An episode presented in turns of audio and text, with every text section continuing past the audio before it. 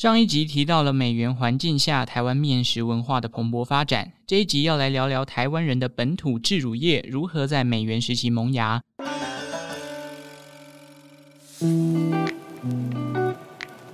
其实饲养乳牛、喝牛奶、吃乳制品的文化，早在日治时期就由日本人引进到台湾了，甚至在这个时期哦，还算是小有规模。不过牛奶本身算是高贵的饮品，通常都是在台日本人饮用居多，台湾人则多是吃牛奶相关的加工品，例如炼乳啊、哦奶油啊，或者是乳酸饮料等等。依照地理位置与国土面积来说，其实酪农业本身就不适合在台湾发展，地狭人稠，那这个气温又比较偏湿热难耐，不仅对生产牛奶有一定的受限，保存上也是备受考验的。当然，现代技术跟酪农们的用心栽培，其实台湾自产的鲜乳也具有在国际上的一定实力，甚至有些品牌连续六年在国际上获奖了。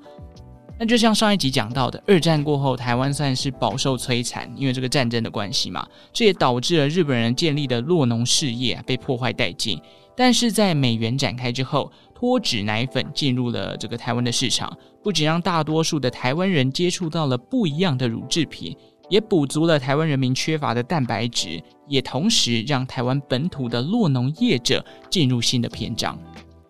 在一九五零年代开始呢，美元的环境下，台湾进口大量的乳制品，包含了奶粉、奶油等等。随着国人的需求提升啊，进口的金额也持续的飙高，这让政府意识到，哎，我们似乎有必要要来扶植一下本土的酪农业哦。于是政府展开了培植本土业者的计划，以改善鲜乳品质、订定检验规则、扩大补助经费、举办培训课程等等的面向着手，造就了相关产业的蓬勃发展。那到了一九五零年代后期啊，台湾省乳牛事业改进会就成立了。我们所熟悉的一些牛奶品牌也陆续的登场，包含了最早成立的福乐，它是在一九五七年的时候成立的哦。福乐呢，其实是美国公司透过华商集资成立的。既然本身是含有一点点美国的血统，它自然而然是会更照顾这个在台美军的嘛。所以早期福乐生产的乳制品啊，多半都是提供给外交的人员，或者是美军部队以及他们的眷属。另外呢，就像是味全，其实早期的味全是做食品业相关的，不过也是在这个期间呢。这个味全啊，也投入到了酪农这个产业哦。当时呢，他还开垦了桃园的埔心牧场。这项开垦案啊，某种程度呢，也算是政府的扶植之下推动的。当时农委会的前身农复会啊，在一些边坡地带啊，由于这里不好种植农作物啊，或者是种植一些水果等等，因此呢，他们就将这边规划成为了落农业者的养殖场域。因此，埔心牧场就是在这个时候诞生的哦。那这时期的牛奶呢，仍然受限于保存以及进口饲料等高成本的考量，导致啊，这个时候的牛奶还是很贵。虽然说现在的牛奶也还是很贵啦，老百姓当时能接触到的，多半还是以美元的奶粉跟炼乳为主。而脱脂奶粉其实最一开始并不受到台湾人的欢迎，为什么呢？因为台湾人那时候还不熟悉这样的奶粉的这个冲泡的方式哦。除了这个，大家在泡的时候没有把奶粉泡开就喝下肚，这个口感诡异之外，有一些啊，这个处理的过程没有处理好，还会造成腹泻的状况。这时候又得要仰赖这个农妇会啊、妇联会或者是教会等一些组织来推广奶粉的正确泡法跟这个相关的奶粉教育，来宣导哦正确饮用脱脂奶粉的方式，这项食品啊才终于慢慢的被接受了。不然当时大家都觉得哦哟这个东西怎么那么毒，喝下去就拉肚子，很排斥。那到了一九六零年代呢，即便台湾的生乳产量啊渐渐的增加。在美元结束之后，由于民众对于奶粉的需求已经有基本盘了，大家都已经习惯喝奶粉了嘛。那为了满足这项缺口哦，当时政府就在一九六五年开放了国外奶粉的进口，举凡像是美国啊、日本等各大品牌的奶粉，也就迅速的流入了台湾的市场。这导致啊，在国产生乳成本昂贵的状态之下，让台湾人啊普遍还是以奶粉为首选。用想象就知道，诶，买一罐牛奶可能要一百块，可是你买一桶奶粉可能只要六十块，这两者相差的价格啊，让很多人就选择去喝奶粉了。那在这个买气不好的状况下，许多这个台湾的小农生产的生乳啊卖不出去，即便是加工制作成为了奶粉、起司等其他的乳制品，在外国进口的相关制品依然更便宜的情况下，这个台湾的国产生乳业者还是受到了非常严重的打击。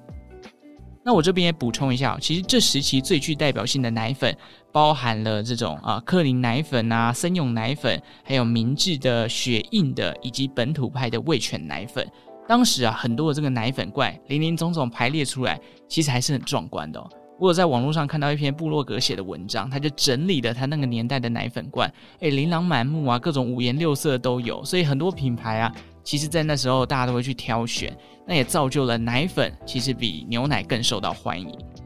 后来呢，政府为了要挽救这个国产生乳的劣势，到了六七零年代啊，台湾政府就展开了一系列的积极推广。推广的过程当然需要资金嘛，那这个资金怎么来呢？首先，政府先推出了向外国乳制品课税的政策，这些收到的税金啊，在当时叫做乳业捐，相关的费用呢，就用在补贴或者是推广本土的落农业者，透过关税来保护好不容易萌芽的本土制乳业。其实总结来说，从原本日治时期多数都吃炼乳的台湾人，在美元时期的时候接触到了奶粉。人们对于乳制品的视野也逐渐的打开。那由于这个进口的奶粉越来越多，农复会也积极的扶植本土的落农业者，因而造就了味全踏入乳制品的领域。然而，生产牛乳在台湾本身就是一项高成本的产业，这也导致了国外奶粉的市占率碾压了本土生乳业者的产品，以至于后来政府只好透过关税保护，小心翼翼的陪着台湾的制乳产业慢慢茁壮。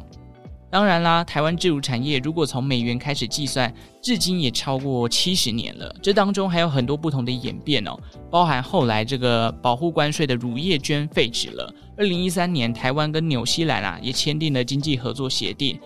再过两年，也就是二零二五年开始，纽西兰进口的鲜乳啊将成为零关税，也就是外国鲜奶进到台湾不用再课税了。那这个便宜的外国牛奶进入到台湾的市场上，势必也会冲击到台湾本土酪农业的市场。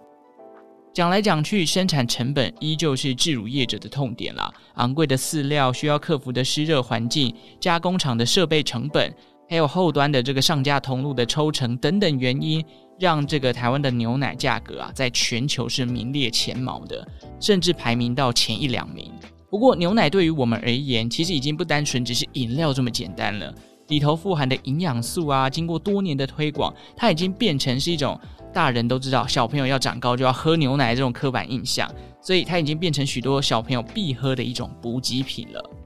除此之外呢，这几年非常流行的永续啊，降低碳排放啊，所以酪农产业呢，也随着这个永续意识的抬头，开始规划了相关的发展方向。业者呢也更重视所谓的低碳排、动物福利等项目，也让本土的落农业者即将要在面临新的一波挑战喽。自己每过一段时间就会去超商或者是全联这种地方买个牛奶来喝，就是也没有为什么，就是早餐绝对就是要喝一下牛奶或豆浆，所以还是有这个需求。只是未来到底有没有机会把这个台湾的牛奶成本给降低，加上这二零二五年开始外国牛奶零关税，到底会造成什么样的冲击？我们就。继续看下去吧。好，关于台湾本土酪农业者的发展就先到这边。最后呢，再来跟大家工商一次。二零二三年阳明山不插电音乐季、草山艺术季，八月十九日起，连续四周，每周假日带来音乐、艺术、美军宿舍相关等不同主题的活动。现场呢，还会提供在台苹果汁市占率第一名的 Tree Top 苹果汁，冰冰凉凉、酸酸甜甜，消暑的效果满分啦。那除了苹果汁之外呢，这一次还有石榴莓综合果汁、金盏花叶黄素综合果汁、胶原蛋白综合果汁三种的新选择哦。那相关的活动资讯以及报名方式，欢迎前往活动通 Acupass 官网搜寻“阳明山不插电音乐季”、“阳明山老屋讲座”。二零二三年，欢迎一起来阳明山感受不一样的美式风情。如果喜欢周报时光机的内容，也请记得订阅这个频道，五星好评送出来，把节目分享出去。最后，感谢正在收听的你，为我创造了一次历史的收听记录。我们就下次再见喽，拜拜。